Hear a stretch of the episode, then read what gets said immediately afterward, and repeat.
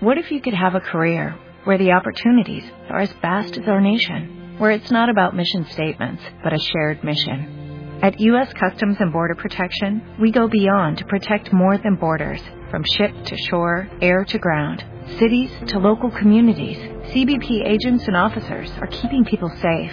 Join U.S. Customs and Border Protection and go beyond for something far greater than yourself. Learn more at cbp.gov/careers. Buenos días a todos los santos que no se han ido de vacaciones o no se van por pobres. Pero buenos días.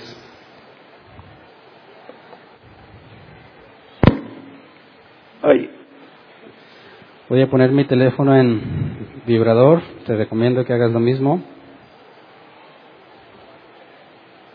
Como le dije la vez pasada, luego se oyen las cumbias que traes ahí de timbre. Que oso.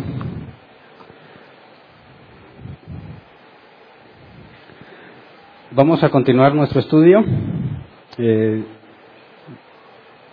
el miércoles pasado estudiamos la justificación.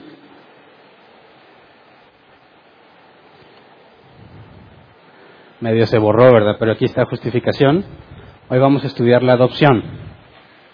Y eh, estuvimos repasando el, el ordo salutis, el orden de la salvación, y brevemente vimos cada uno de los pasos hemos visto hasta el día de ayer y vamos a ver hoy que desde la elección y la predestinación, llamado, regeneración, fe, conversión, justificación y adopción, todo es obra de Dios.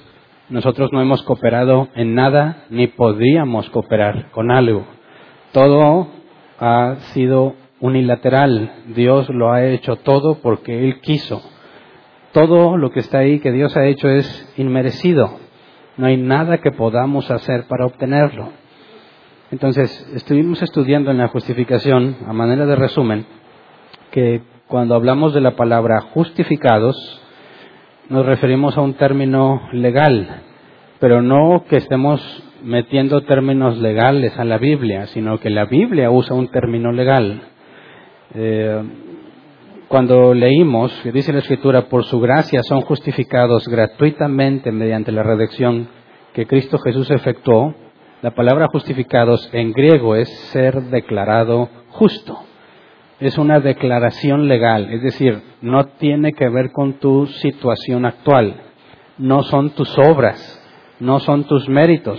Dios decidió declararte justo y esto lo hizo gratuitamente. Entonces, así como el día que se casaron, cuando te casaste, eh, hubo un juez de lo civil que te les dijo a ti y a tu esposa o a ti y a tu esposo, hoy los declaró marido y mujer. Es una declaración legal, ¿verdad?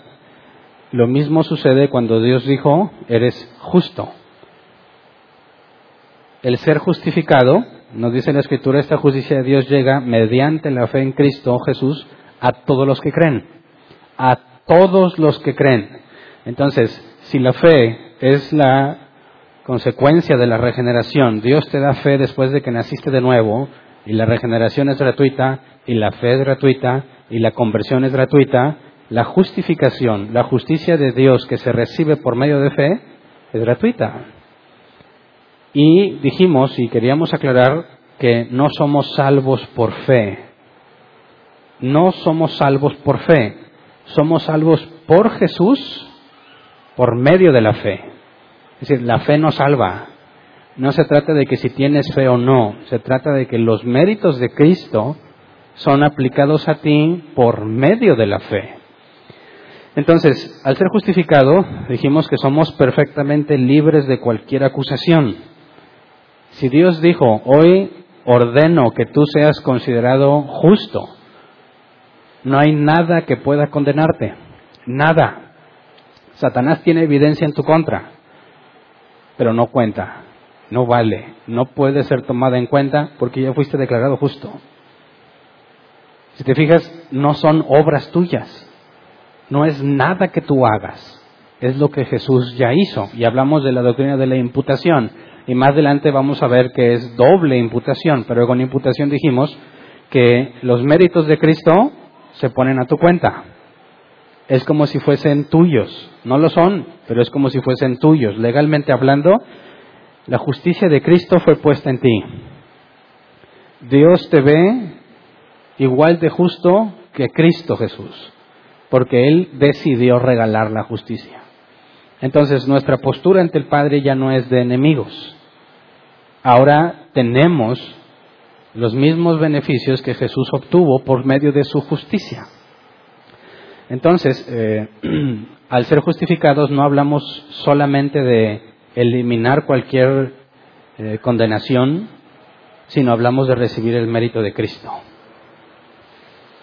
Ahora, esto es desde el punto de vista bíblico lo más importante en el Evangelio. Y comenté el miércoles que el cristianismo está solo en esta postura. Si lo comparas con cualquier religión, cualquier religión te dice que tienes que hacer algo para salvarte. Judíos ortodoxos tienen que hacer buenas obras y consideran que al final hay una especie de balanza donde tus obras buenas y tus obras malas serán puestas allí y si tienes más buenas que malas ya le hiciste. Aún así te van a mandar a una especie de purgatorio, según ellos, donde tienes que ser depurado para que puedas ir con Dios. Los amigos católicos piensan algo muy similar con el sistema, del, con el, la doctrina del purgatorio, pero eso no lo encuentras en la escritura. Vete al budismo y te van a decir que tienes que renunciar a todo deseo. Tienes que renunciar a todo lo que tú deseas, padre, madre, hijos, eh, trabajo, éxito, todo tienes que renunciar si es que quieres alcanzar la iluminación. los musulmanes piensan lo mismo. La única doctrina que se mantiene diciendo no hay nada que tú hagas para salvarte, sino que Dios ya lo hizo todo, es el cristianismo. Es lo que nos separa de todos los demás. El cristianismo anuncia la justificación por gracia. Todas las obras que Jesús logró son puestas a tu cuenta. Es como si tú las hubieras hecho. ¿Por qué? Porque a Dios le plació hacerlo. Entonces, después de entender la justificación, y vemos que no hay nada que tú hagas para obtenerla, tenemos que entender ahora la adopción, que es el último de los pasos lógicos de algo que sucede en un instante, ¿verdad? Recuerden que elección y predestinación es antes del tiempo. El llamado es distinto para cada uno de nosotros, es un llamado interno y sucede en el tiempo. Pero cuando fuiste eh, llamado por Dios, traído por el Padre y se te revela quién es Jesús, la regeneración, fe, conversión, justificación y adopción suceden en un instante. No hablas de un orden cronológico, sino lógico, que es primero, pero todo es instantáneo. No debemos olvidar eso. Todo esto, regeneración, fe, conversión, justificación y adopción es instantáneo. No puedes decir que alguien ya tiene fe, pero todavía no es justificado. No puedes decir que alguien ya nació de nuevo, pero aún no es convertido. No puedes separar ninguno de esos cinco que están ahí. Son juntos, inseparables. Y el último es la adopción, pero no porque esté el último es menos importante porque también es fundamental para el Evangelio.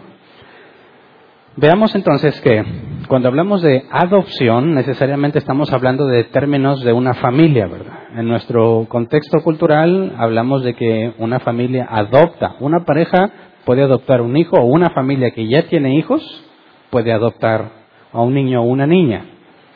Hablamos de integrarse a una familia, ¿verdad? Entonces, cuando hablamos de la adopción, necesariamente estamos hablando de una familia. Ahora Jesús enseñó que solo hay dos familias a las que el hombre puede pertenecer. Y cuando hablo de hombre hablo del género humano, ¿verdad? Las mujeres también, ¿verdad? no nada más los hombres. Entonces, el hombre o la mujer pueden pertenecer a una de dos familias. Vamos a Juan 8, 38 al 47. Juan 8, 38 al 47 dice, no hablo de lo que he perdón, yo hablo de lo que he visto en presencia del Padre, así también ustedes hagan lo que del Padre han escuchado. Nuestro padre es Abraham, replicaron. Si fueran hijos de Abraham, harían lo mismo que él hizo. Pausa. Jesús está hablando con fariseos, maestros de la ley, ¿verdad? Dice el versículo 40, ustedes en cambio quieren matarme, a mí que les he expuesto la verdad que he recibido de parte de Dios. Abraham jamás haría tal cosa. Las obras de ustedes son como las de su padre. nosotros no somos hijos nacidos de prostitución, le reclamaron. Un solo Padre tenemos y es Dios mismo. Fíjate, estos individuos aseguran que son hijos de Dios, ¿verdad? Jesús les dijo, ustedes son hijos de su Padre, pero no de Abraham, porque si fueran hijos de Abraham, me amarían, dice Jesús. Versículo 42. Si Dios fuera su Padre, les contestó Jesús, ustedes me amarían porque yo he venido de Dios y aquí me tienen. No he venido por mi propia cuenta, sino que Él me envió. ¿Por qué no entienden mi modo de hablar? ¿Por qué no pueden aceptar mi palabra? Ustedes son de su padre el diablo, cuyos deseos quieren cumplir. Desde el principio este ha sido un asesino y no se mantiene en la verdad porque no hay verdad en él. Cuando miente, expresa su propia naturaleza porque es un mentiroso. Él es padre de la mentira. Y sin embargo a mí, que les digo la verdad, no me creen. ¿Quién de ustedes puede probar que soy culpable de pecado? Si digo la verdad, ¿por qué no me creen? El que es de Dios escucha lo que Dios dice, pero ustedes no escuchan porque no son de Dios. Ahora, se lo está diciendo a los hombres más eh, justos que hay en la faz de la tierra. Aquellos que observaban con mayor detenimiento y detalle la ley de Dios, más un montón de mandamientos humanos. Eran exagerados en el esfuerzo que ponían en cumplir lo que Dios dijo. Eran expertos en la ley de Dios, en todo el Antiguo Testamento. Muchos se dice que los libros los sabían de memoria. Sin embargo, Jesús les dice, ustedes son hijos de su para el diablo. ¿Por qué? Dice, ¿por qué no me creen? Les hablo la verdad y no escuchan. Un hijo de Dios escucha lo que Dios dice, pero ustedes no. Por consecuencia, ustedes no son hijos de Dios, sino del diablo. Entonces, desde esta, voy a borrar el ordo salutis, desde estas palabras de Jesús ¿Cuántas familias hay en el sentido de la forma en la que están clasificados los seres humanos? Solo hay dos familias, ¿verdad? Si eres hijo del diablo, ¿quién es tu familia? ¿Quién? ¿Podría decir los demonios? Y si eres hijo de Dios, ¿quién es tu familia? Entonces, tratemos de poner esto gráfico porque vamos a ir leyendo varios pasajes y quiero dejarlos plasmados de manera que se entienda qué es la adopción y lo que implica. En palabras de Jesús, solo tienes a Dios, puedes ser hijo de Dios o, y quiero ser específico aquí, voy a dibujar una línea porque no tiene nada que ver uno con el otro, y los voy a poner a distinto nivel porque no son iguales. Tienes a Dios y a Satán.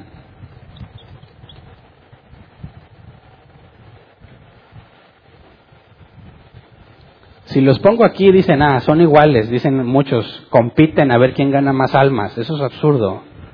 No hay nadie igual a Dios. Entonces tienes a Dios o a Satán o el diablo, que es el término griego. ¿eres hijo de Satán o eres hijo de Dios?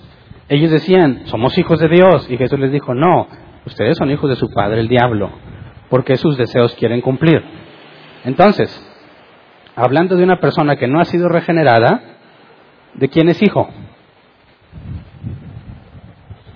¿Qué nombre pongo aquí? No quiero poner el mío. Bueno, voy a... Es de cuenta que regresamos en el tiempo, ¿verdad? hace como 21 años. Hernán es hijo de Satán, ¿verdad? Ahora, el problema es que Hernán piensa que él es neutro. Él dice, mira, yo ni Dios ni el diablo, yo aparte. Eso es absurdo, bíblicamente hablando es absurdo. En automático, si no eres hijo de Dios, eres hijo del diablo. Aunque tú te sientas neutro y dices, no, a mí eso no, yo no me meto. Eso, eso no significa nada el que tú no te quieras meter. De hecho, el hecho de que tú no quieras saber más de Dios evidencia que eres hijo del diablo, ¿verdad? Ahora, tienes dos familias, la familia de Dios y la familia del diablo. Todo ser humano cuando nace, ¿a qué familia pertenece? a la familia del diablo. Cuando hablamos de adopción, ¿qué implica? Que hay un cambio de familia. Checa bien, todos aquellos que fueron elegidos van a ser adoptados. Por consecuencia, todos los demás, todos los hombres desde que nacen, los elegidos y los que no, todos desde que nacemos, nacemos en la familia de Satanás. Es nuestro padre, nuestro padre el diablo.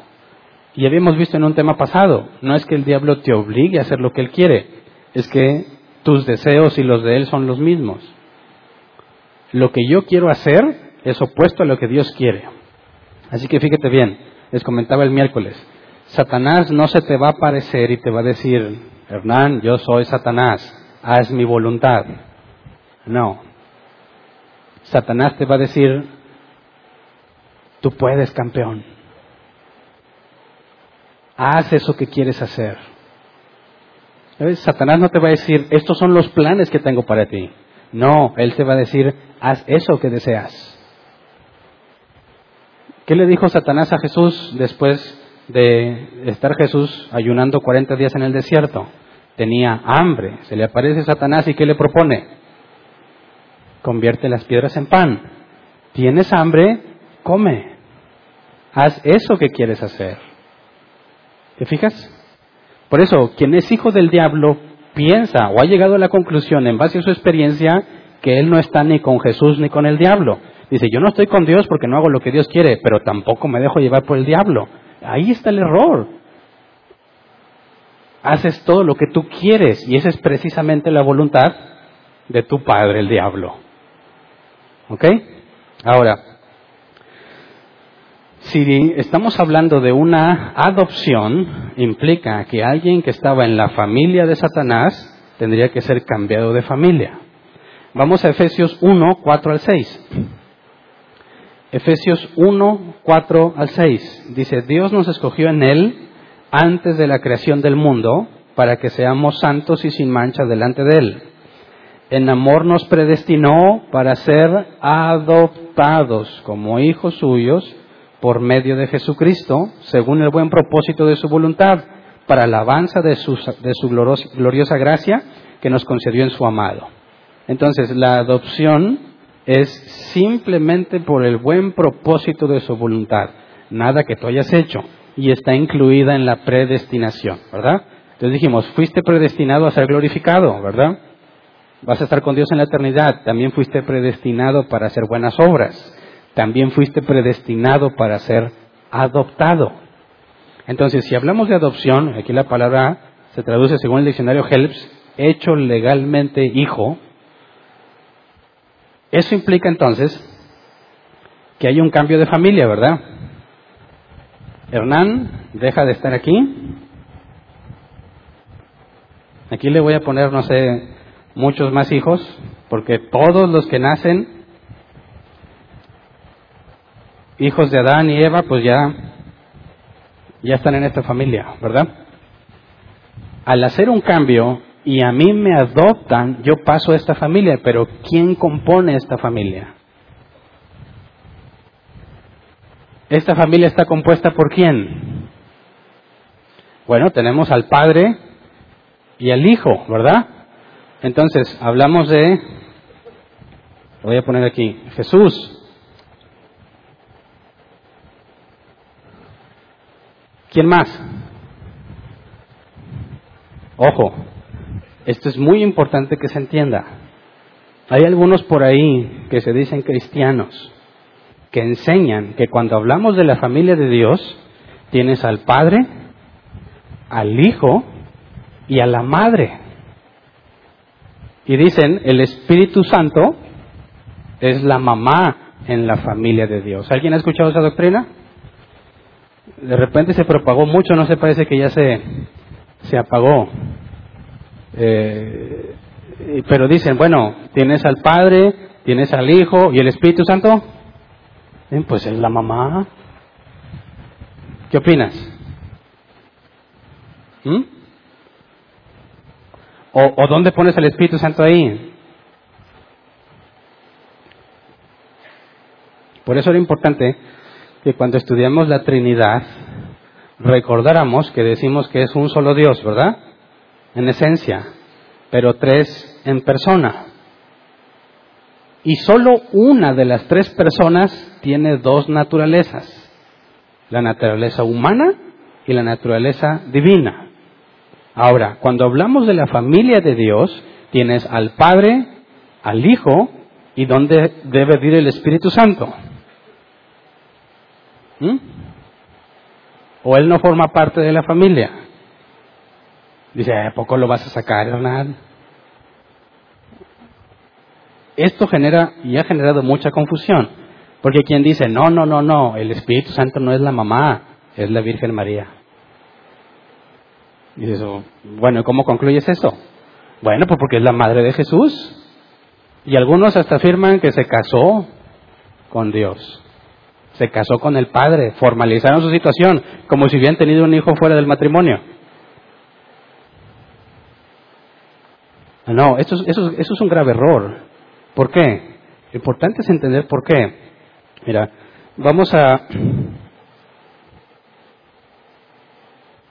Gálatas 4, 6.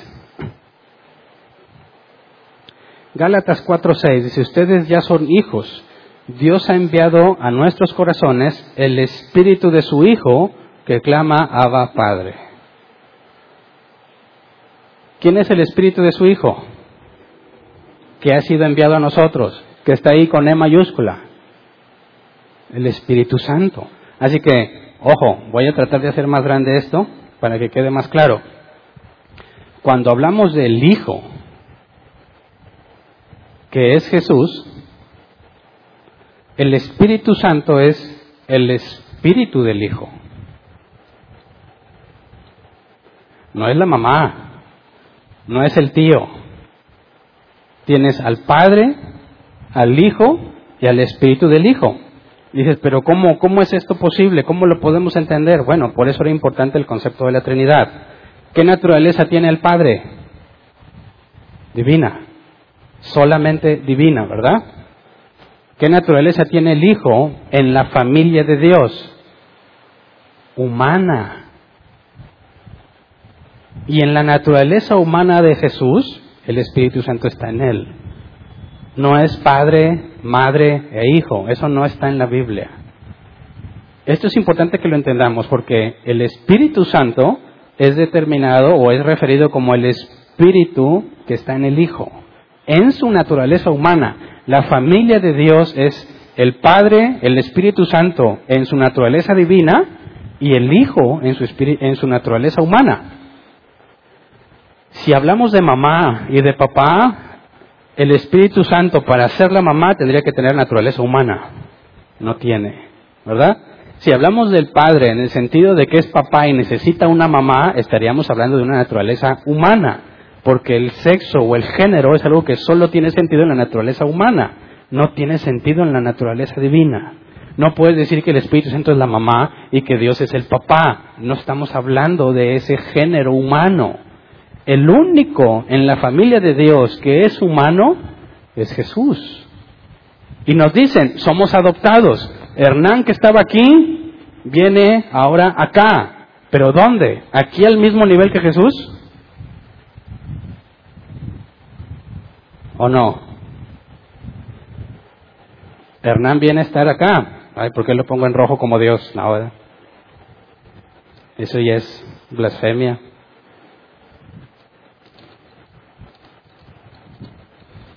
Hernán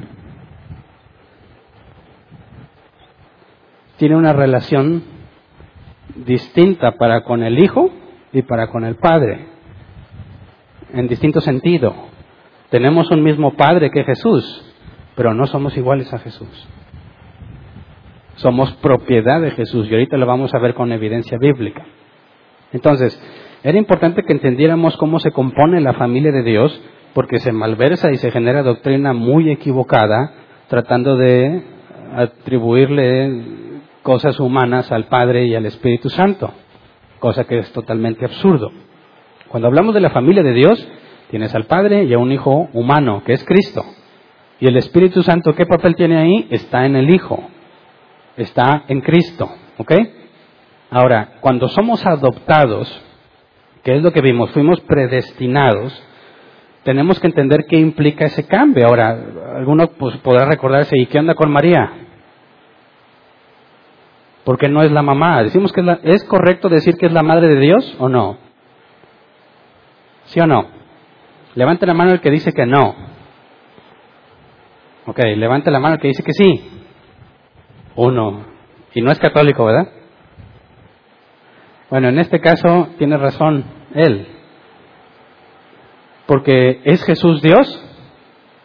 Ah, es, es, es absurdo hablar de que Dios tenga una madre, ¿verdad? Dios no puede tener mamá. Dios es eterno. Pero si Jesús en su naturaleza humana es Dios, en ese sentido, María es la madre de Dios en su naturaleza humana, no podemos mezclarlo ni confundirlo. Entonces, María es madre de Dios encarnado, pero no es madre de Dios porque Dios es eterno. Ahora, ¿ella es entonces la mamá en la familia? No, vamos a Lucas 1, 46 al 47. Palabras de María. Lucas 1, 46 al 47. Entonces dijo María, mi alma glorifica al Señor y mi espíritu se regocija en Dios, mi Salvador. ¿Qué se requiere para que alguien le diga a Dios, mi Salvador? Conciencia de pecado. María se sabía pecadora y estaba consciente de que necesita salvación. Así que María no puede tomar el rol de madre porque fue adoptada como hija. ¿Me explico? María, como todo el género humano, nació en qué familia? En la familia del diablo. Y fue adoptada para formar parte de la familia de Dios. No la puedes elevar al rol de mamá. Es absurdo. Ella confiesa que requiere un Salvador por consecuencia pecaba. ¿Verdad? De ahí que nuestros amigos católicos tienen la necesidad de declarar que María fue concebida sin pecado. Eso no viene en la escritura y es absurdo la luz de la escritura. Entonces, vamos a Gálatas 4 del 4 al 7. Ahorita leímos el 6, ¿verdad? Pero vamos a Gálatas 4 del 4 al 7. Dice, pero cuando se cumplió el plazo, Dios envió a su Hijo, nacido de una mujer, nacido bajo la ley para rescatar a los que estaban bajo la ley a fin de que fuéramos adoptados como hijos. Ustedes ya son hijos de Dios. Dios ha enviado a nuestros corazones el espíritu de su Hijo que clama, Abba Padre. Así que ya no eres esclavo, sino hijo. Y como eres hijo, Dios te ha hecho también heredero. Ahí está el término de la adopción, ¿verdad? Estando aquí como hijos de Satanás, somos esclavos. La Biblia dice, lo dice en dos sentidos. Estamos sumisos a la voluntad de Satanás, en nuestro Padre, y estás esclavizado por el pecado. Jesús dijo que el que peca es esclavo del pecado, ¿verdad? Ahora, ya no eres esclavo, sino que por medio de la adopción, ahora eres hijo. En un instante, ¿ok? Por medio de lo que Jesús hizo. Esto está íntimamente ligado a la justificación. El mérito de Cristo fue imputado a nosotros. Somos considerados hijos de Dios legalmente hablando. Fuimos adoptados. Ya no perteneces a aquella familia. Ahora tienes una familia nueva. ¿Me explico? Si yo fui adoptado y alguno de ustedes fue adoptado, ¿Qué somos nosotros? Hermanos. ¿Verdad? ¿Pero qué somos de Jesús? ¿Hermanos?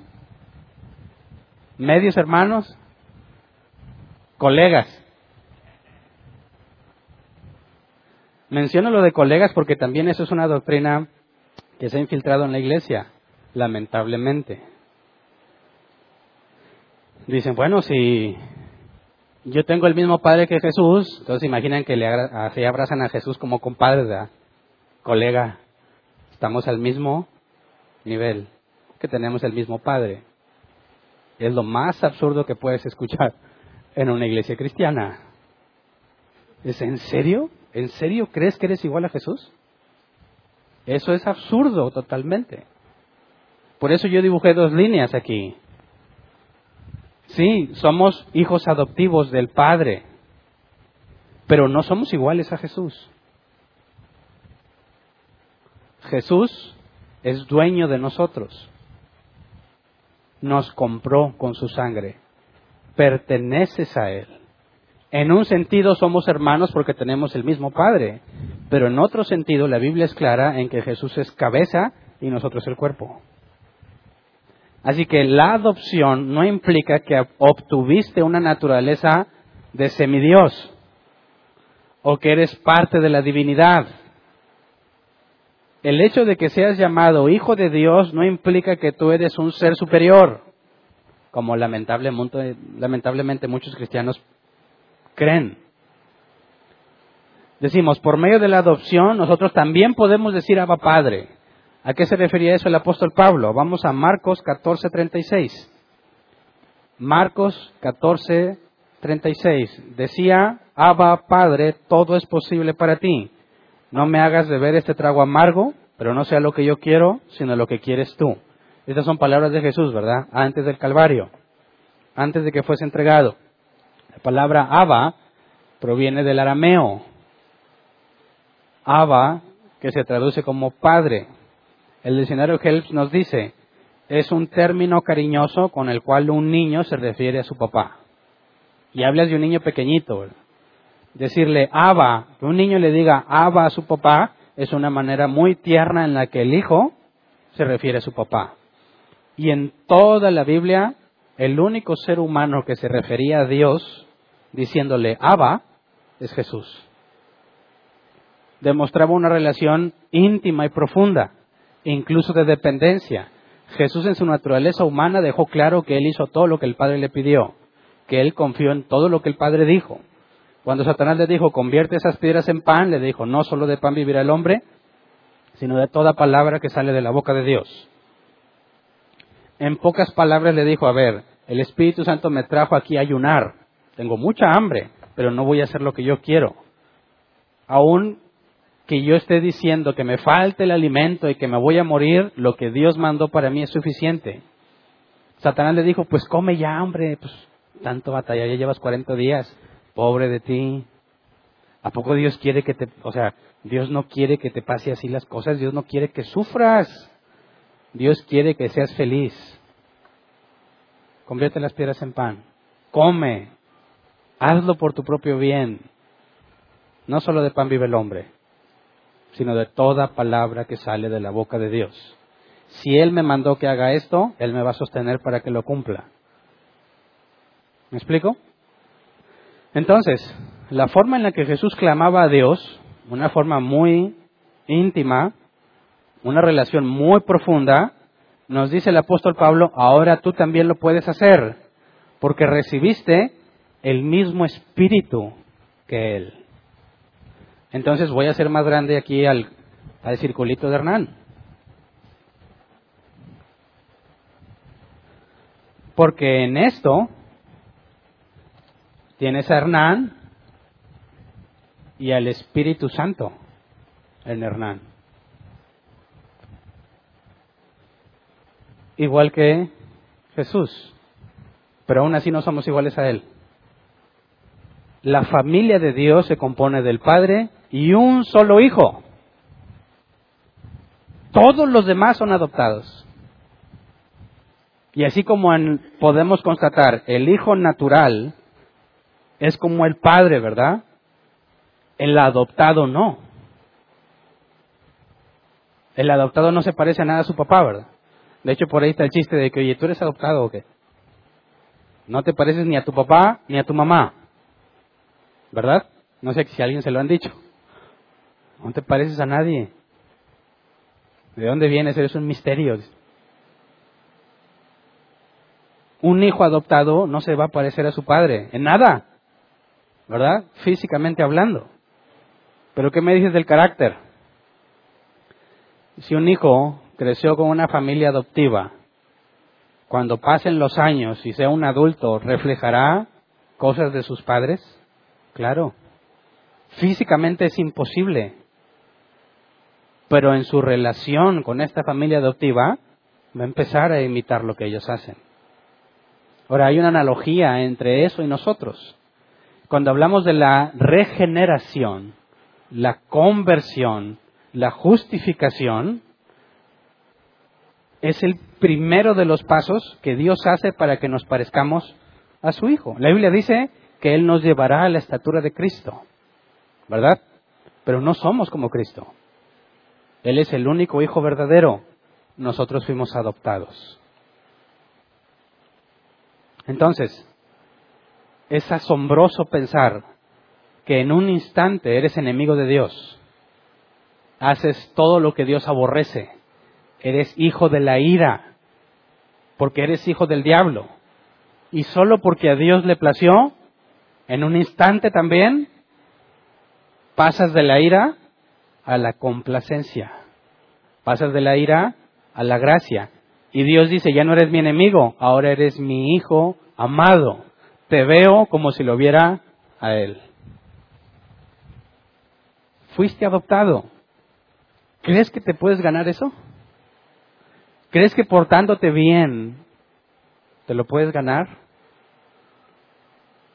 Es absurdo pensar que tú hagas algo para obtener salvación o para mantenerla. Porque si legalmente en la justificación dice, este es justo, ya no hay acusación que valga contra mí, y luego hay otro término legal, ahora eres hijo mío, ¿quién rayos podría deshacer eso? ¿Quién podría cambiarlo? ¿Quién podría deshacerlo? Nadie, ni el mismo Dios. ¿Por qué? Porque Dios no se arrepiente. ¿Me explico? la adopción es un milagro. Que yo le pido a Dios que todos los días me deje verlo en ustedes y en los que llegan. Que hay, unos que digo, estos sí son como hijos del diablo. Pero no soy tan sabio como para saber los planes en la voluntad secreta de Dios. Y tengo que decir, pues le doy el beneficio de la duda. Tal vez si es un hijo de Dios. Tengo que empezar a buscar evidencia de regeneración, de fe, de conversión, de justificación de la adopción, porque si tu padre ya no es el diablo, ya no luchas por cumplir sus deseos, que son los tuyos. Ahora te esfuerzas por cumplir los deseos de tu Padre Dios. Ah, gracias. Ya tenía una como quiera, pero me voy a acabar las dos.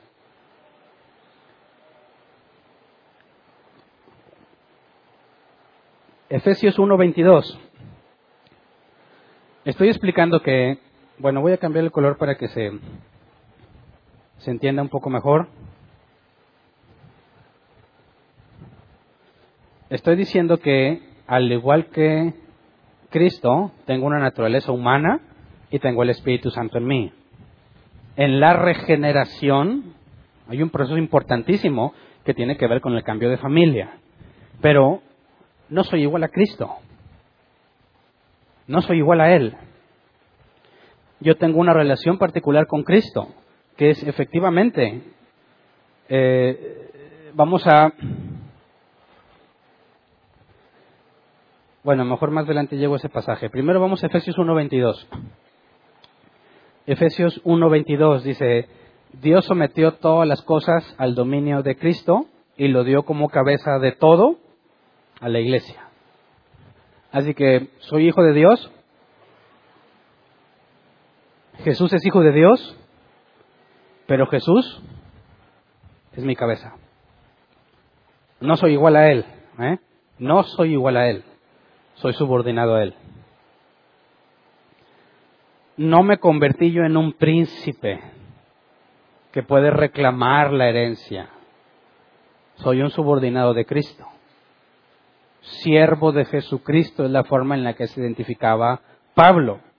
¿Por qué no dijo Pablo, bueno, yo soy hermano y colega de Cristo, porque tenemos el mismo Padre? No, soy siervo de Jesucristo. Oye, pero no eres hijo de Dios, claro. ¿Y Jesús es hijo de Dios? Claro. Pero dice aquí que Dios sometió todas las cosas al dominio de Cristo. Soy hijo del Padre subordinado al Hijo de Dios, Jesucristo. Primera de Corintios 11, 3. Dice, ahora bien, quiero que entiendan que Cristo es cabeza de todo hombre, mientras que el hombre es cabeza de la mujer y Dios es cabeza de Cristo. Dios es cabeza de Cristo. Cristo es cabeza del hombre y el hombre es cabeza de la mujer. ¿El hombre es mayor a la mujer? Si tú dices que sí, entonces tendrías que decir que el padre es mayor al hijo, y eso es herejía, porque son el mismo ser, ¿verdad? El hijo no es menor al padre, porque los dos son Dios. El Espíritu Santo no es menor al hijo ni al padre, porque el Espíritu Santo también es Dios. Sin embargo, nos dice la Escritura que el Padre es cabeza de Cristo. ¿De qué nos habla aquí? No de mayor o menor, sino de responsabilidad. Hay una jerarquía de responsabilidad y sumisión. La Biblia dice que nos sometamos unos a otros, todos. Entonces, cuando habla de que el Padre es cabeza de Cristo, Cristo es cabeza del hombre y el hombre es cabeza de su esposa, habla de una relación de responsabilidad. El hijo le da cuentas al padre. El hombre le da cuentas al hijo. ¿Y la mujer? ¿A quién le da cuentas? ¿A su esposo? No. La mujer le da cuentas también al hijo. Pero ¿quién es responsable de ella? ¿Quién está al servicio de ella? Su esposo. Así que su esposo, además de dar cuentas de sí mismo, tiene que dar cuentas de su esposa. ¿Me explico? No hay diferencia en que sea hombre y mujer. Ambos le rinden cuentas a Dios, pero se le agrega un peso al hombre. Das cuentas por ti y por tu mujer. Cuando en el jardín del Edén Adán y Eva probaron del fruto prohibido, ¿sabía Dios quién comió primero? Sí, Eva. Sin embargo, ¿a quién fue el primero que le preguntó Dios qué había pasado? A Adán. ¿Por qué? porque esa es la voluntad de Dios.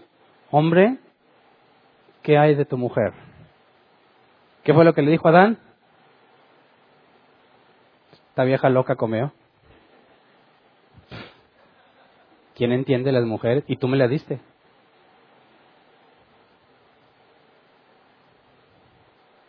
Es la peor respuesta que pudo haber dado, ¿verdad? ¿Cómo que tu mujer te dio y comiste? ¿Quién es responsable de quién? Por eso dice la mujer, tu deseo será para tu marido. Nada de que la mujer está loca y hace cosas aparte. Hombre, esposo, tienes que dar cuentas. Entonces ella le da cuentas a su esposo, no, ella le da cuentas a Dios, porque hombre y mujer no es diferencia ante Dios. Pero en cuestión de responsabilidad, el hombre le va a eh, Jesús le va a preguntar al hombre, ¿qué pasó con tu mujer? Y eso es difícil, ¿verdad? Dice, mira, suficiente tengo conmigo. Dicen las mujeres, es machismo. Dices, no, qué bárbara, ¿cómo, cómo va a ser machismo eso? Que, se te, que Dios te haya dedicado a un ser humano para que toda su vida te sirva, ¿te parece machismo? Cuando alguien se va a casar y promete a Dios que va a estar con su mujer, ¿qué es lo que le está prometiendo? Voy a servirla todos los días de mi vida. ¿Te parece machismo? ¿Te parece que Dios hace menos a la mujer cuando le asigna a un hombre para que toda su vida vea por ella? Es lo opuesto a la acusación de machismo. Es una enorme muestra de amor. Cuidado. Así que aquí yo puse Hernán, pero podemos hablar en sentido general del humano. Todos estamos bajo el dominio de Cristo. Cuando hablas de esposo y esposa, la responsabilidad cambia. Entonces, tienes a la familia de Dios como padre, hijo y adoptados. Ahí estamos nosotros en los adoptados, ¿verdad? Gálatas 3, 23 al 29. Gálatas 3, 23 al 29. Antes de venir esta fe, la ley nos tenía presos, encerrados hasta que la fe se revelara. Así que la ley vino a ser nuestro guía encargado de conducirnos a Cristo para que fuéramos justificados por la fe. Pausa. Eh, la ley vino a ser nuestro guía, eso implica que si tú analizas la ley y lo que la ley pide y demanda y lo que la ley da como castigo, como justo castigo, te lleva a la inevitable conclusión de que no puedes, de que no hay forma de que tú seas corregido. Cada vez que pecabas tenías que ofrecer sacrificio, pero ese sacrificio no te libraba de seguir pecando, así que tendrías que ofrecer sacrificios toda la vida. ¿Cómo te libras de eso? No hay forma, necesito que alguien me libre. Y eso es lo que dice aquí. La ley vino a ser nuestro guía encargado de conducirnos a Cristo. Nos revela la necesidad de un Salvador, que fue lo que dijo María, Dios mi Salvador. María era pecadora. Versículo 26. Todos ustedes son hijos de Dios mediante la fe en Cristo Jesús porque todos los que han sido bautizados en Cristo se han revestido de Cristo. Ya no hay judío, ni griego, esclavo, ni libre, hombre, ni mujer, sino que todos ustedes son uno solo en Cristo Jesús. Y si ustedes pertenecen a Cristo, son la descendencia de Abraham y herederos según la promesa. Ahora, cuando dice que ustedes son uno en Cristo, eso lo vamos a ver el próximo tema porque tuve que partirlo en dos y no me iba a extender mucho. Hoy estamos enfocándonos en la adopción y el próximo tema vamos a ver la unión con Cristo y lo que eso significa. Así que lo voy a explicar si Dios quiere el miércoles. Pero nos dice aquí que ya no hay judío, ni gentil, esclavo, ni libre, hombre, ni mujer. ¿A qué sentido se refiere? Que todos somos hijos del Padre, todos le rendimos cuentas a Cristo, que es nuestra cabeza. En cuestión de responsabilidad si hay una diferencia, hay una protección a la mujer, pero somos iguales ante Dios. Nadie es mayor al otro. Por medio de lo que Jesús hizo, somos adoptados, viene por medio de la fe, después de que fuimos justificados, somos adoptados.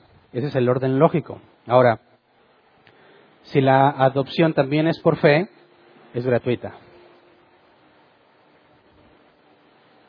La adopción es una obra de Dios que se lleva a cabo por medio de la fe. Palabras de Jesús, Juan 1, 12 al 13. Más a cuantos lo recibieron, a los que creen en su nombre, les fue dado el derecho de ser hijos de Dios. Estos no nacen de la sangre, ni por deseos naturales, ni por voluntad humana, sino que nacen de Dios.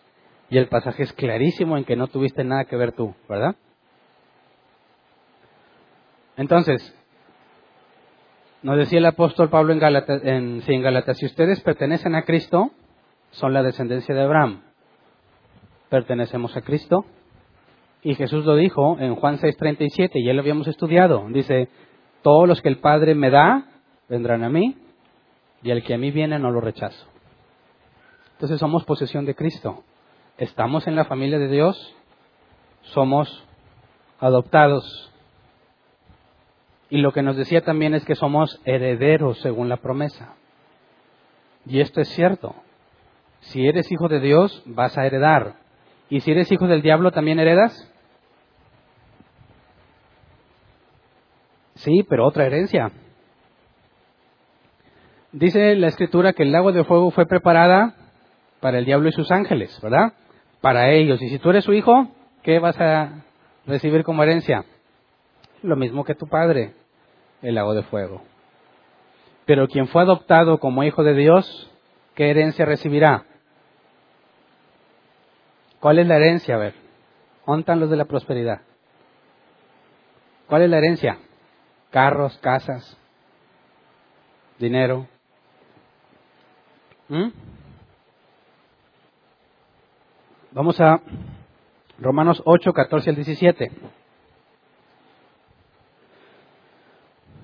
Romanos 8, 14 al 17 dice, porque todos los que son guiados por el Espíritu de Dios, son hijos de Dios.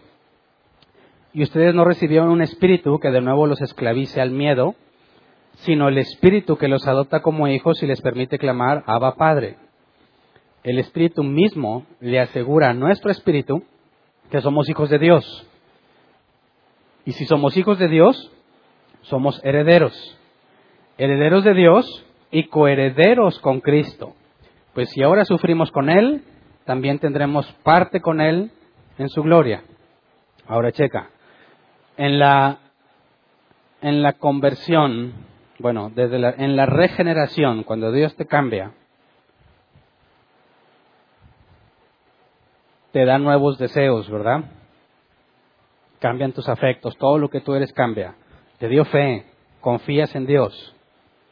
Te dio una conversión, ahora aborreces lo del mundo. Comprendes el pecado, te esfuerzas por seguir a Dios, eres declarado justo y eres adoptado. En ese instante puedes resumirlo con esto que dijo aquí el apóstol Pablo. Todo eso es darte el Espíritu Santo. Recibiste el Espíritu Santo. ¿Puede alguien ser convertido sin tener el Espíritu Santo? ¿Mm? ¿Qué es lo que nos declara adoptados? El Espíritu Santo que recibimos. La adopción y la conversión son instantáneos. La adopción y la regeneración son instantáneos. ¿Puede decir alguien, a mí Dios ya me hizo nacer de nuevo, pero todavía no tengo el Espíritu Santo? ¿Mm? ¿No te dijeron a ti, oye, tú ya naciste de nuevo, aceptaste a Jesús como Señor y Salvador? Sí. ¿Y ya tienes el Espíritu Santo? No. ¿Cómo no lo tienes? No. Necesitas bautizarte en el Espíritu Santo. Ahora, ¿tiene sentido eso a la luz de lo que hemos estudiado? ¿Puede alguien separar la adopción y la regeneración y poder decir es que te faltó? ¿Estás incompleto? ¿No tienes al Espíritu Santo? Eso es absurdo. ¿Verdad? No puede haber un cristiano sin Espíritu Santo. Porque no puede haber un regenerado sin haber sido adoptado.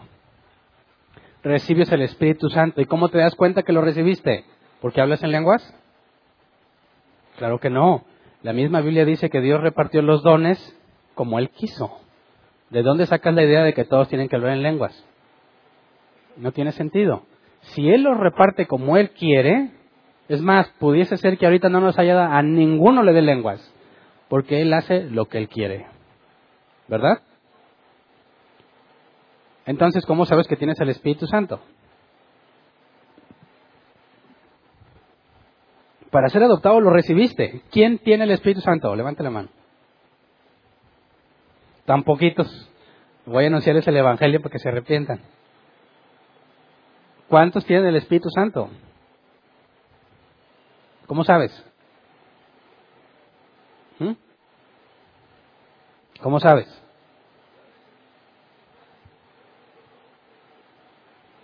Por la conversión, por la regeneración, por la fe. Fíjate, tener el Espíritu Santo no es hablar en lenguas, es controlar la que tienes. ¿verdad? La Biblia alerta sobre el poder de la lengua y los cristianos quieren soltarla. Es al revés. Sujétala bien para que no diga cosas que no debes de decir. En la adopción recibiste el Espíritu Santo. Es instantáneo. Todo empieza con la regeneración. Recibiste al Espíritu Santo. La evidencia del Espíritu Santo es una vida transformada y nos dice que el Espíritu mismo le asegura a nuestro espíritu que somos hijos de Dios. ¿Qué pasó con los que no sabían si levantar la mano o no? Si tienes el Espíritu Santo, dice aquí, el Espíritu mismo le asegura a nuestro espíritu que somos hijos de Dios. Puede haber cristianos que digan, pues mira, yo sí nací de nuevo, pero ¿quién sabe si tengo el Espíritu Santo? ¿En serio? Por eso decíamos, Romanos 8:14, porque todos los que son guiados por el Espíritu de Dios son hijos de Dios. Si tienes al Espíritu Santo, ¿cuál es la señal inequívoca? Aunque no balbucees con tu lengua. Ser guiado por Él. ¿Qué implica eso? Que haces lo que a Él le agrada, porque Él no te va a guiar al pecado. Ahora eso no significa que ya no pecas, por eso vamos a estudiar la santidad. Pero ya no eres un hombre o una mujer que busca cumplir sus propios deseos. Se ha negado a sí mismo. Y él está consciente de que algo en él lo mueve a hacer lo correcto. ¿No te ha pasado eso? ¿No te diste cuenta desde el momento en que Dios te regeneró que hay algo más fuerte que tú en ti? Que evita muchas veces que hagas lo incorrecto y que te obliga a hacer lo correcto en otras? El verdadero Hijo de Dios sabe que no está solo. Cuando quiere pecar, la palabra de Dios viene a su mente de inmediato. A menos que, no, a menos que estés nuevecito y no sepas, no te viene la palabra de Dios en forma de versículo. Pero claramente te va a instruir que eso está equivocado. El Espíritu Santo le da testimonio a mi espíritu de que soy su hijo, porque tengo la evidencia. El problema es que los confunden como a mí me confundieron. No, Hernán, no hablas en lenguas, no tienes el Espíritu Santo. El Santo Padre, ahora, ¿cómo se consigue? Ya les platiqué del curso que me dieron, ¿verdad? Vamos a hacer un curso así, ¿no? A ver, afloja la lengua, haz ejercicios. Así me decían. Bla, bla, bla, Más, bla, bla, bla, bla, bla. Bien, ahora di esto. Vara, vara, vara, vara y todo. Vara, vara, vara. Ahora di esto. Landa, landa, landa, landa. Landa, landa, landa. Y te enseñaban varios tips. Ahora mézclalos. Vara, vara, landa, landa. Rabalaya, laitana. Ándale ya, ya lo tienes. Ese es el curso para hablar en lenguas que yo recibí. Y ahora sí tengo el Espíritu Santo. Ahora sí, y me va bien contento, ¿verdad?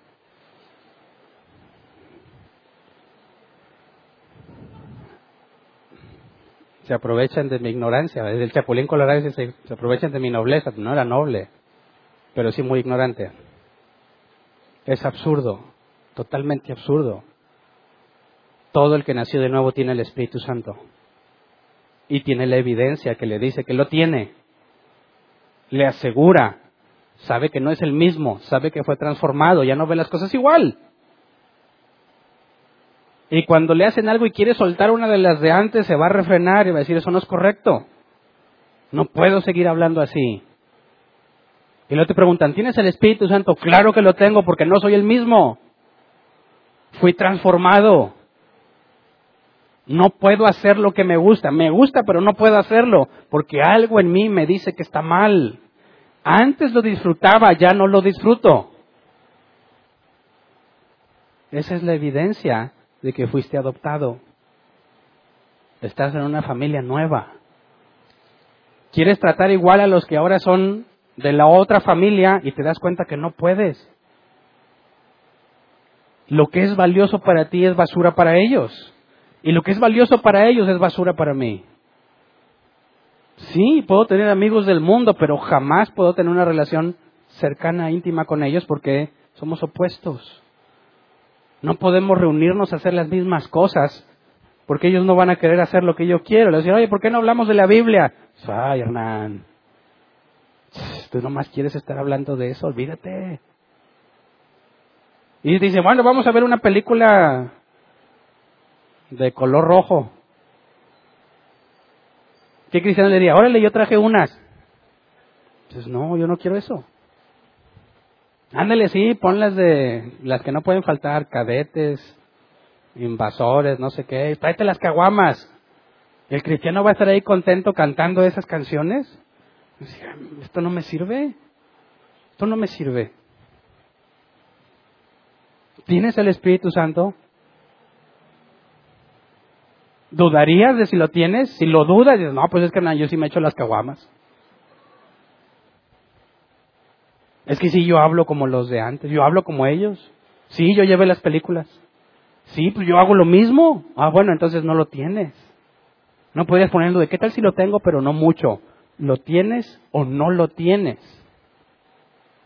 Hay una diferencia abismal entre el que fue adoptado y el que no.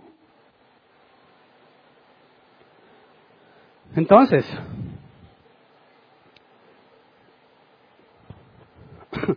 ¿cuál es la herencia? ¿Cuál es la herencia? ¿La puedes reclamar? A ver, ya soy hijo de Dios. Vimos que dice la escritura, Pablo dijo, soy heredero de Dios y coheredero con Cristo. ¿Cuál es la herencia? ¿Es Cristo mi hermano? ¿Sí o no? Sí. ¿Soy igual a Cristo? No. Hechos, perdón, Hebreos 2.11, tanto el que santifica como los que son santificados tienen un mismo origen, por lo cual Jesús no se avergüenza de llamarlos hermanos. Pero fíjate bien, el hecho de que Él te llame hermano no significa que eres igual a Él. ¿Ok? ¿Cuál es la herencia? Primera de Pedro 1, 3 al 5. Primera de Pedro 1, 3 al 5. Dice, alabado sea Dios, Padre de nuestro Señor Jesucristo, por su gran misericordia nos ha hecho nacer de nuevo mediante la resurrección de Jesucristo, para que tengamos una esperanza viva y recibamos una herencia indestructible, incontaminada e inmarchitable. Tal herencia está reservada en el cielo para ustedes, a quienes el poder de Dios protege mediante la fe hasta que llegue la salvación que se ha de revelar en los últimos tiempos. ¿Entendiste dónde está tu herencia? ¿Dónde? ¿Quién le está haciendo así ya? Échamela. ¿Dónde está? Dice, tal herencia está reservada en el cielo. Ahora aquí hay dos, una de dos reacciones. O te alegras o te agüitas. ¿Cómo, ¿Cómo que en el cielo? ¿Está reservada ya? Entonces, ¿qué puedo usar ahorita? ¿Qué, qué? Échame algo. Tu herencia está reservada ya. ¿Y esto debería alegrarme? Fíjate bien, quien concluye así tiene un grave problema, gravísimo problema. ¿A qué se refiere Pedro? Vamos a Apocalipsis 21, 3 al 4. Apocalipsis 21, 3 al 4 dice, oí una potente voz que provenía del trono y decía, aquí entre los seres humanos está la morada de Dios.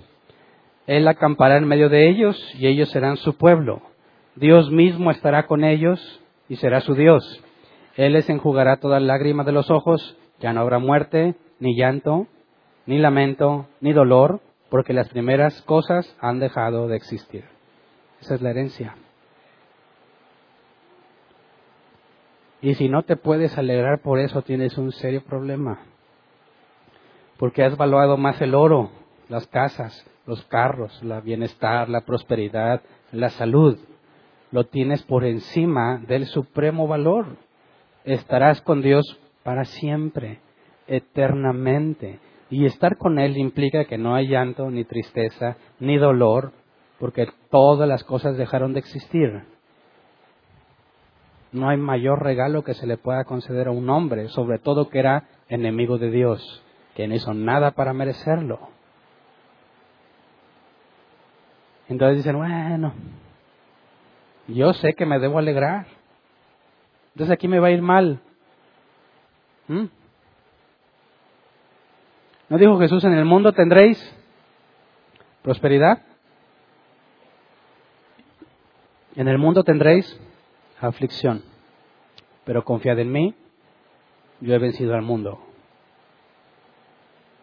La eh, teología de la prosperidad también es totalmente absurda, sobre todo cuando los enseñan a reclamar la herencia. Yo escuché este pseudo apóstol Guillermo Maldonado, es raro que lo oiga, pero esa vez que me puse a oírlo, él estaba diciendo y enseñándole a la gente que si Dios no te ha dado sus promesas, se las debes reclamar.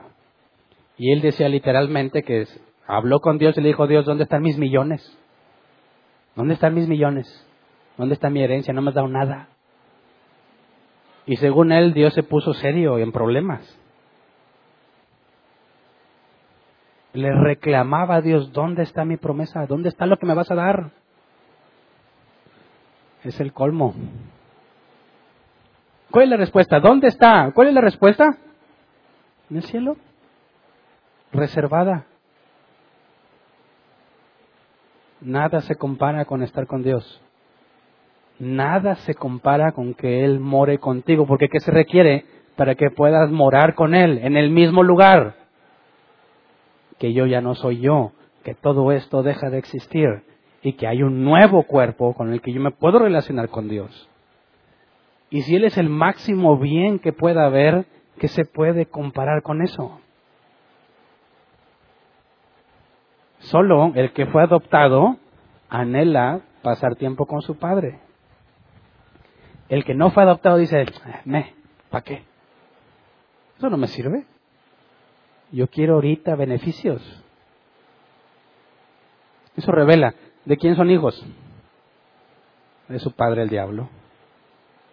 ¿Verdad? ¿Quién es en la Biblia el que ofrece riqueza? Todo esto te daré, le dijo a Jesús, si postrado me adorares. Dios dice, tu herencia está ahí arriba. Es imposible que no la tengas, está reservada. Es el mayor tesoro que se puede conceder. Sin embargo, cuando nos habla la escritura de la herencia de Dios, también dice que somos coherederos en Cristo. ¿Qué significa eso? Cristo ya disfruta de la presencia del Padre, ¿verdad? No es su herencia. Vamos a Apocalipsis 3:21, palabras de Jesús.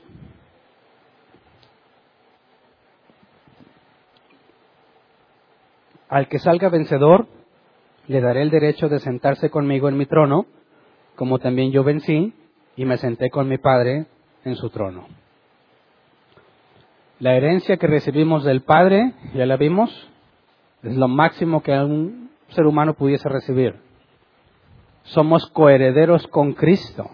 Lo que el Padre le dio a Él, dice, es nuestro también. Y Jesús lo dice en palabras simples. Te sentarás en mi trono como yo me senté en el trono de mi Padre. ¿Cuándo va a pasar eso? ¿Ya? ¿Quién está gobernando ya? De aquí de los que están aquí.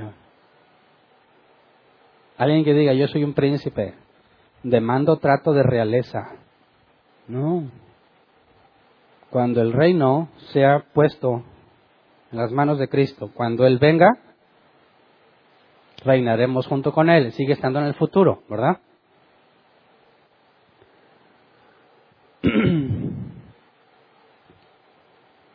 ¿Qué hay de nosotros ahora entonces? ¿Qué es lo que nos toca? Lo leímos en las palabras del apóstol Pablo. Si sufrimos ahorita con Él, también compartiremos su gloria. El plan de Dios para nosotros en esta vida no es ser felices, es ser como Cristo. Hay tristeza que viene del mundo y tristeza que viene de Dios. La tristeza que viene del mundo te destruye, pero la que viene de Dios te transforma. Si Dios deseara solamente tu felicidad, ¿te enviaría tristeza? No. Fíjate, no eres la mascota de Dios.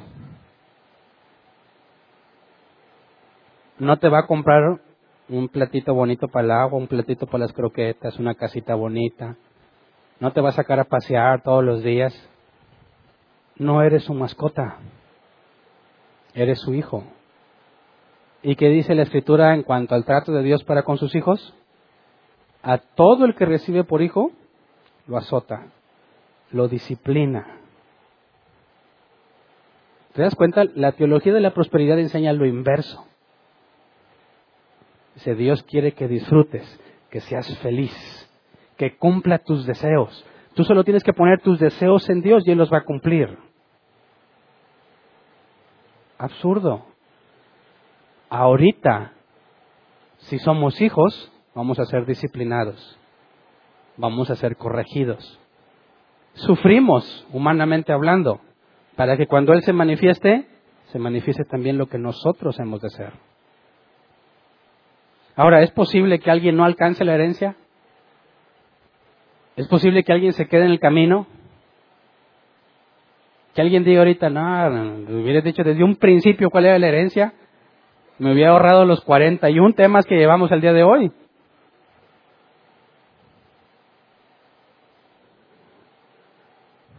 Efesios 1, 13 al 14. En él también ustedes, cuando oyeron el mensaje de la verdad, el evangelio que les trajo la salvación y lo creyeron, fueron marcados con el sello que es el Espíritu Santo prometido. Este garantiza nuestra herencia hasta que llegue la redención final del pueblo adquirido por Dios para alabanza de su gloria. La herencia hasta que llegue la redención final está garantizada. ¿Alguien la puede perder? No, fíjate, la palabra garantizada es el griego arrabón, que en la Reina Valera se traduce como arras, y que muchos de los que se casaron, que todavía tenían esa costumbre, les dan arras a su esposa, ¿verdad? ¿Quién hizo eso de darle arras a su esposa cuando se casó? Okay, ¿quién sabía lo que eso era? ¿Qué significa esas arras? La palabra griega arrabón es anticipo, pago por adelantado que garantiza el resto.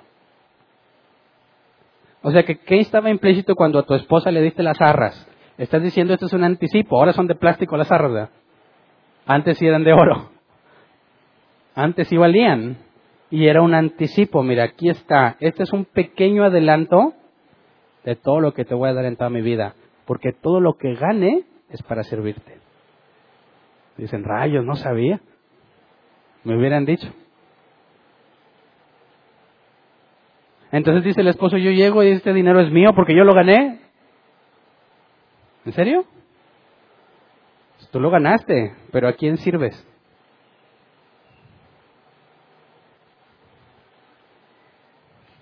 Por eso necesitamos un curso de matrimonios. La herencia está garantizada. Nadie se va a quedar en el camino. Nadie. Si eres hijo vas a ser disciplinado, pero voy a hablar de esa disciplina cuando veamos la santidad. Entonces, si naciste de nuevo, todo está garantizado. Si fuiste elegido y predestinado, todo está garantizado. No hay forma de que no tengas lo que Dios ya dijo. Pero veamos esto, Romanos 8, 22 al 23. Romanos 8, 22 al 23. Sabemos que toda la creación todavía gime a una, como si tuviera dolores de parto. Y no solo ella, sino también nosotros mismos, que tenemos las primicias del Espíritu.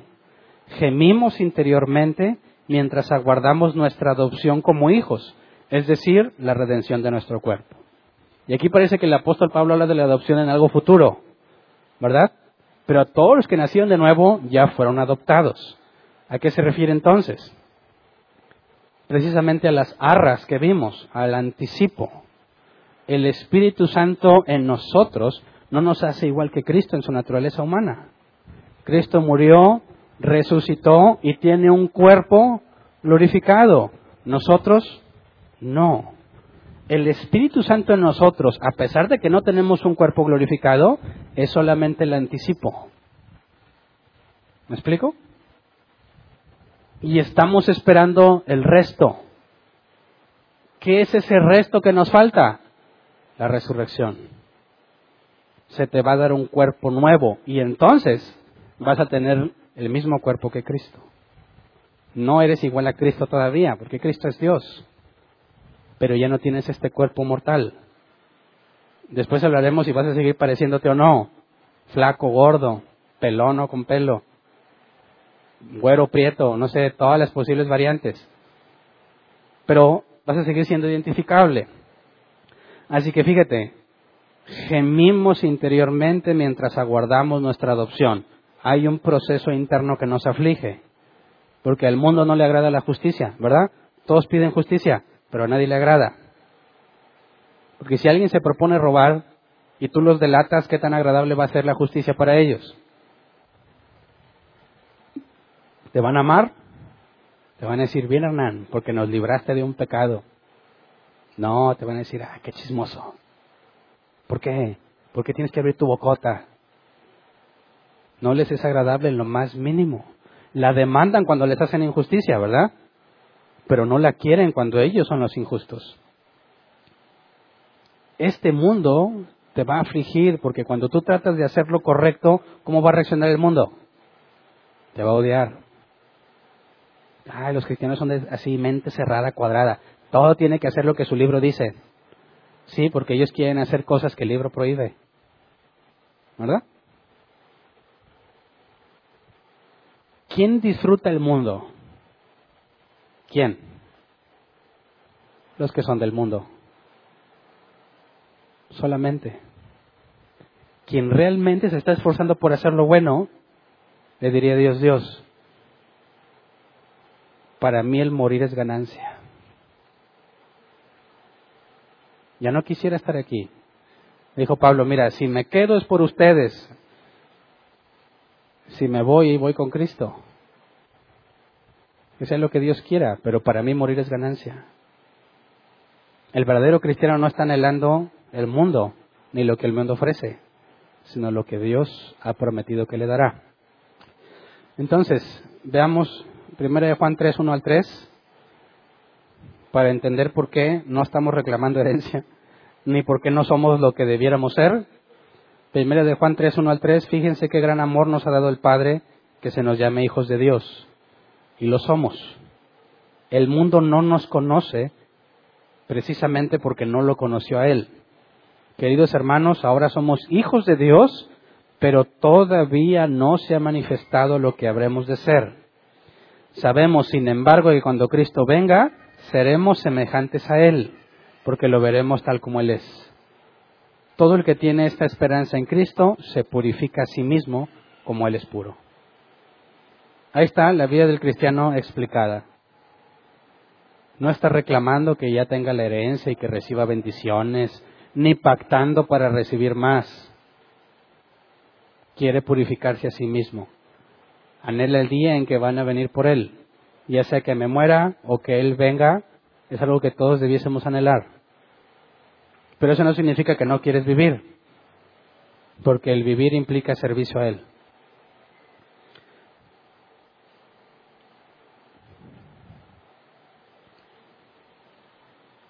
Si tú fuiste adoptado,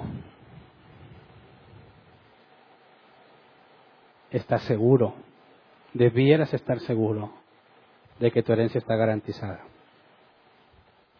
Si tú fuiste adoptado, cómo te va en este mundo viene a ser algo secundario. A veces bien, a veces mal, algunos son casi siempre mal, a otros es casi siempre bien. ¿Y eso qué? Dios no me prometió nada de lo que hay aquí, sino de lo que va a venir. Así que, ¿por qué te afanas en las cosas de este mundo? Porque es más importante para ti lo del mundo que lo de Dios. ¿Eres hijo de Dios? ¿No has entendido de qué se trata? Anhelamos el día en que Él venga por nosotros. Y lo que yo pueda acumular aquí es para el servicio de Él. Lo necesito para vivir, ¿verdad? Pero la Biblia dice que Él conoce todas mis necesidades. Un lugar donde vivir, que ponerme, que comer, está asegurado. Eso está asegurado. Porque el que empezó la obra la va a terminar. Y Él me protege hasta que muera, porque Él así lo designó, o hasta que Él venga. No hay nada que pueda perder en Él. Nadie me puede robar la herencia. ¿Qué haces luchando por las cosas terrenales? ¿Qué haces persiguiendo lo que el mundo ofrece?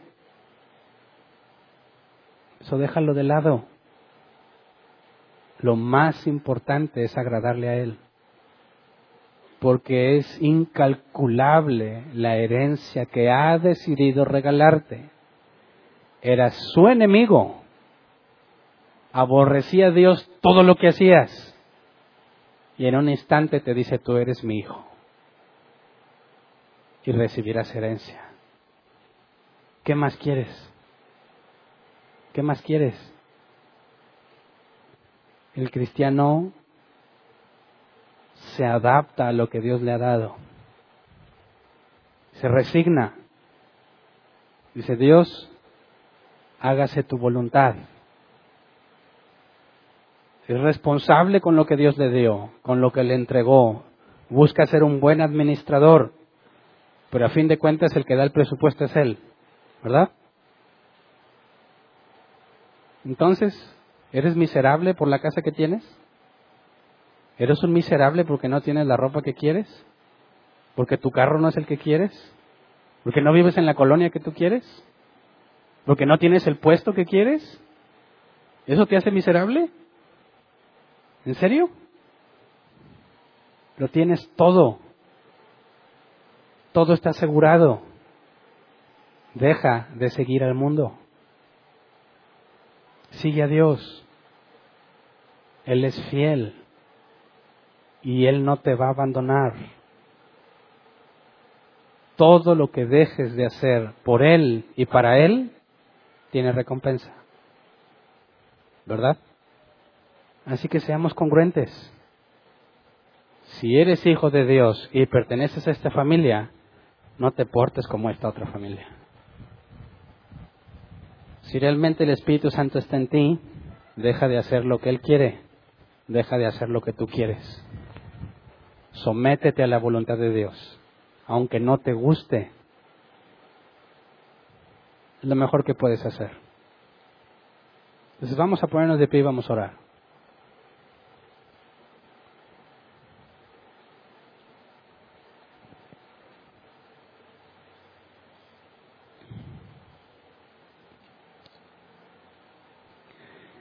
Quiero pedirte que seas honesto y que realmente veas en tu interior cuál es la herencia que esperabas recibir. No te puedes engañar a ti mismo en eso. Cuando te enteras de que tu herencia está allá,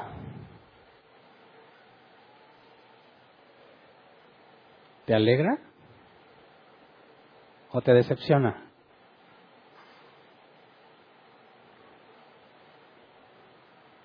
¿Estás luchando por parecerte más a Dios o por ser más aceptado en el mundo? ¿Quieres ser reconocido por Dios o reconocido por el mundo? Fíjate, este fenómeno es extraño. Hay cantantes que se dicen cristianos, pero que quieren ser reconocidos en el mundo.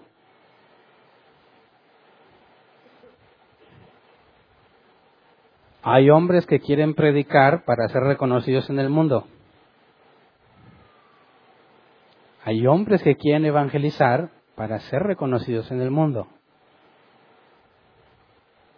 Ven a Dios como un medio para alcanzar lo que ellos quieren. Y eso no es congruente y es absurdo. Necesitas renunciar a tus sueños. Todo lo que tenga que ver con este mundo tienes que renunciar. Y decir, no lo que yo quiero Dios, sino lo que tú quieres aunque no cumpla mi sueño, aunque haya estudiado veintitantos años de tu vida y no ejerza, porque no es lo que él quiso, no importa. Aunque no tenga lo que yo quisiera para vivir, aunque la gente no me vea con respeto, aunque la gente vea hacia abajo para referirse a mí, ¿eso qué importa si Dios me ha dado todo?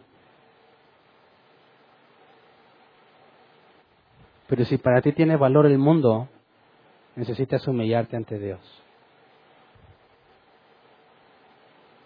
Necesitas eliminar esa ignorancia y enfocarte en lo que Dios es y en lo que Él ha prometido darte, porque no hay nada más valioso que eso. Que Dios nos conceda dejar el mundo y sus cosas. Sabemos que tenemos que vivir, sabemos que tenemos que prepararnos, eso no es problema. Pero no esperes, por favor, no esperes que lo que Dios te dé sea proporcional a lo que tú haces, porque eso es lo peor que te puede pasar. Si tú esperas que porque haces cosas Dios te va a recompensar, estás totalmente equivocado. Su justicia y su adopción son gratuitas.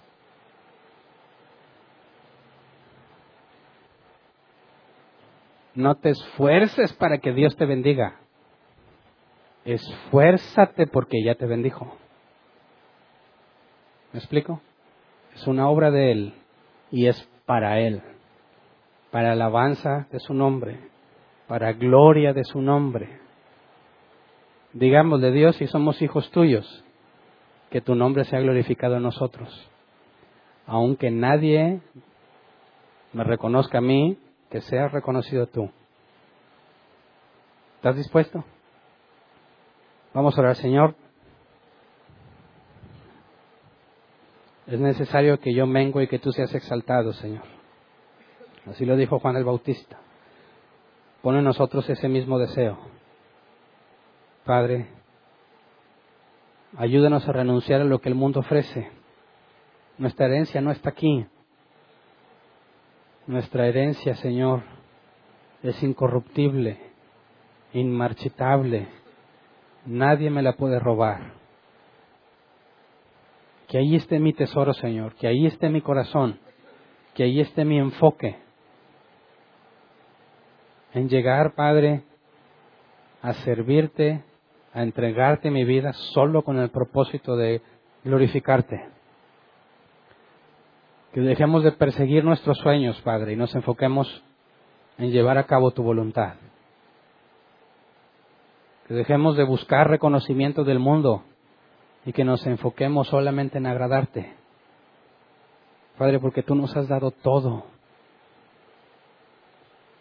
todo lo valioso, todo lo importante, todo lo que realmente, Señor, lo que realmente es el mejor tesoro, nos lo diste gratuitamente. Concédenos no ser mal agradecidos. Concédenos vivir como hijos tuyos, para que la gloria sea tuya. Concédenos la mente de Cristo, Señor, que se humilló a sí mismo hasta la muerte. Concédenos la mente de Pablo, que consideraba todo como estiércol con tal de tenerte a ti. Haznos, Señor, como el que encontró una perla preciosa, de gran valor y vendió todo lo que tenía con tal de tenerla. Haznos como el que encontró un tesoro escondido, que vendió todo para comprar ese terreno y tener el tesoro, Señor. Concédenos dejar atrás lo perecedero, Señor, y alcanzar lo incorruptible, lo eterno.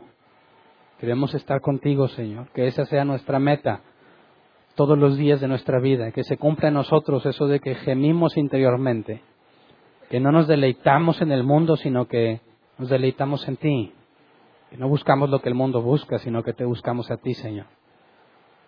Que no busquemos que nuestro nombre sea exaltado, que nuestro trabajo sea reconocido, sino que podamos decir como Pablo, somos siervos de Jesucristo, porque tú nos compraste por precio de sangre. Padre, según tu fidelidad y tu misericordia, transfórmanos, transfórmanos a tu imagen. Que todos estén conscientes que somos vasos de barro con un gran tesoro adentro. Que la gloria sea solo tuya, Señor. Enséñanos a amar lo que tú amas y a aborrecer lo que tú aborreces, Padre. En el nombre de Jesús te lo pedimos. Amén. Pueden sentarse. Pasemos a la sección de preguntas. Si tienes una pregunta, levanta tu mano, tenemos 15 minutos. Si se terminaron los 15 minutos y todavía tienes preguntas, puedes acercarte al final y haré lo, mi mejor esfuerzo por responderla. ¿Una pregunta? Sí, buenos días. Tengo una duda con la ilustración que utilizaste de la familia de Dios. Eh, en el punto de Jesús y el Espíritu Santo, en el versículo que dice Galatas 4:6, y por cuanto sois hijos, Dios envió a vuestros corazones el espíritu de su Hijo, el cual clamaba Padre. Aquí mencionabas que el espíritu de su Hijo es el Espíritu Santo, ¿correcto? Sí. Porque en el punto de Jesús, en lo negro es la naturaleza humana, ¿sí? Y lo rojo es lo divino, que es el, Espíritu, Santo. Eso lo hace Dios y también su naturaleza eh, humana. O, en su naturaleza humana tiene el Espíritu Santo que es divino. En su naturaleza divina no necesita eso, ¿verdad? No podemos hablar en ese contexto. Ah, ok, esa era mi duda. que si eso yo lo podía, este ejemplo que pusiste lo podía llevar a la Trinidad, ya que si yo lo llevo, pues no, No, porque en la Trinidad no los tres son iguales, ¿verdad? es- lo presenta como un, un mismo Dios en tres personalidades diferentes, que es una misma esencia, entonces es muy diferente. Y por eso cuando hablamos de esta familia de Dios en la analogía del Padre y del Hijo, estamos hablando de la naturaleza humana de Cristo. Y es Ah, por eso que entendemos que el Espíritu Santo está en él. Pero en la Trinidad, aquí están los tres. En la Trinidad no necesita del Espíritu Santo, es Dios con dos naturalezas. Los tres son coeternos en su naturaleza divina eterna. Jesús tuvo una naturaleza humana en el tiempo. Okay. Y esa naturaleza humana va a estar con él por la eternidad. Pero en el tiempo, en esa naturaleza humana, el Espíritu Santo lo llenó como a nosotros se nos ha concedido. Y como Jesús en su naturaleza humana clamaba Abba Padre, hablando de una relación tan profunda y estrecha, nosotros de la misma forma por el Espíritu Santo. Pero aún no hemos sido glorificados. Entonces es incorrecto tratar de llevarlo a la Trinidad. Sí, no, no aplica en la Trinidad.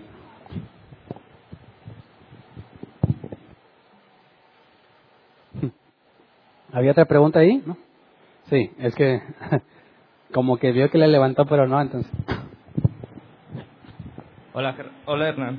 ¿Qué tal? Eh, la- mi, mi pregunta iba enfocada a él, porque tú lo mostrabas en la ilustración como una jerarquía, pero te enfocabas más a, a la familia, Ujú. una vez en converso a Dios. Pero en la Trinidad sí trabajan los tres a la par. Son coeternos, iguales, de la misma esencia. Exacto. Ahí no puedes hablar de una subordinación. Nosotros en el plan de salvación vemos que el Padre elige, el Hijo redime y el Espíritu Santo regenera y preserva. En, en el plan de salvación, ¿verdad? Gracias. ¿Alguien más?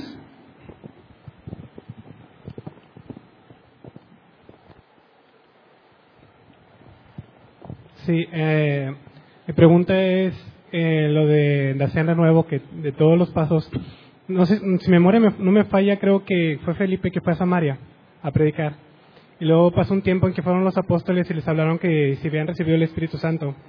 Y ellos decían, pues, ¿cuál Espíritu? A nosotros nos han dado, nadie nos ha dicho, y ya después oraron y recibieron el Espíritu Santo.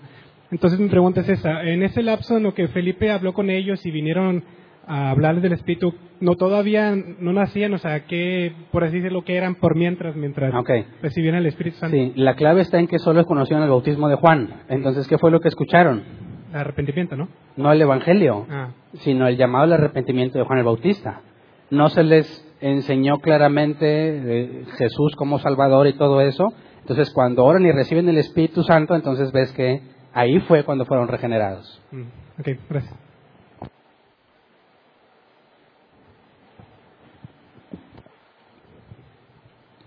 Buenas tardes. En el- la parte de, de que Jesús es la cabeza de, del hombre y el hombre es la cabeza de la mujer, en cuestión de responsabilidad, dijiste.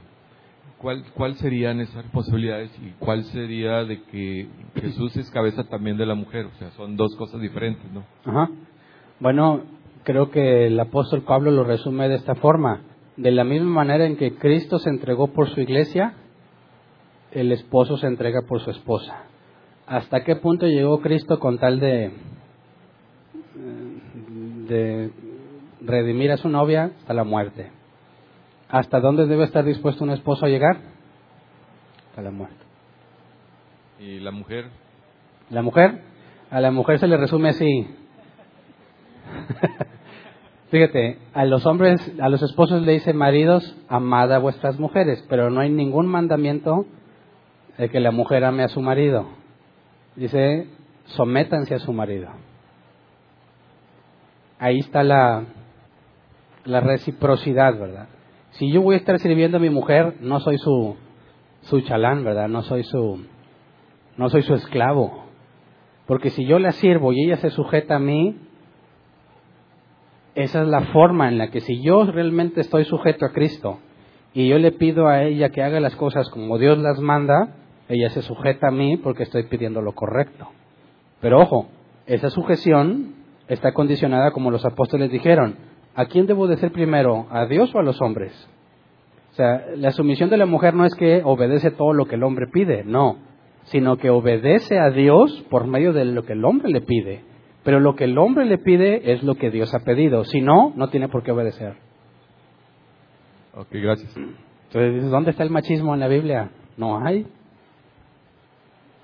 Buenas tardes, Fernando. Oye, a ver si me puedes aclarar un poquito. Así como Primera de Corintios 11:13 nos muestra la autoridad de parte de Dios para con Jesús y de Jesús con los humanos, entonces, ¿cómo? No sé si existe un versículo en la Biblia o algo más parecido, porque parece que el hacer que los que son hijos de Satanás se entendiera como si tuviera Satanás cierta autoridad sobre con ellos, o decir, o es un comparativo nada más de por qué haces las mismas cosas que Satanás hace.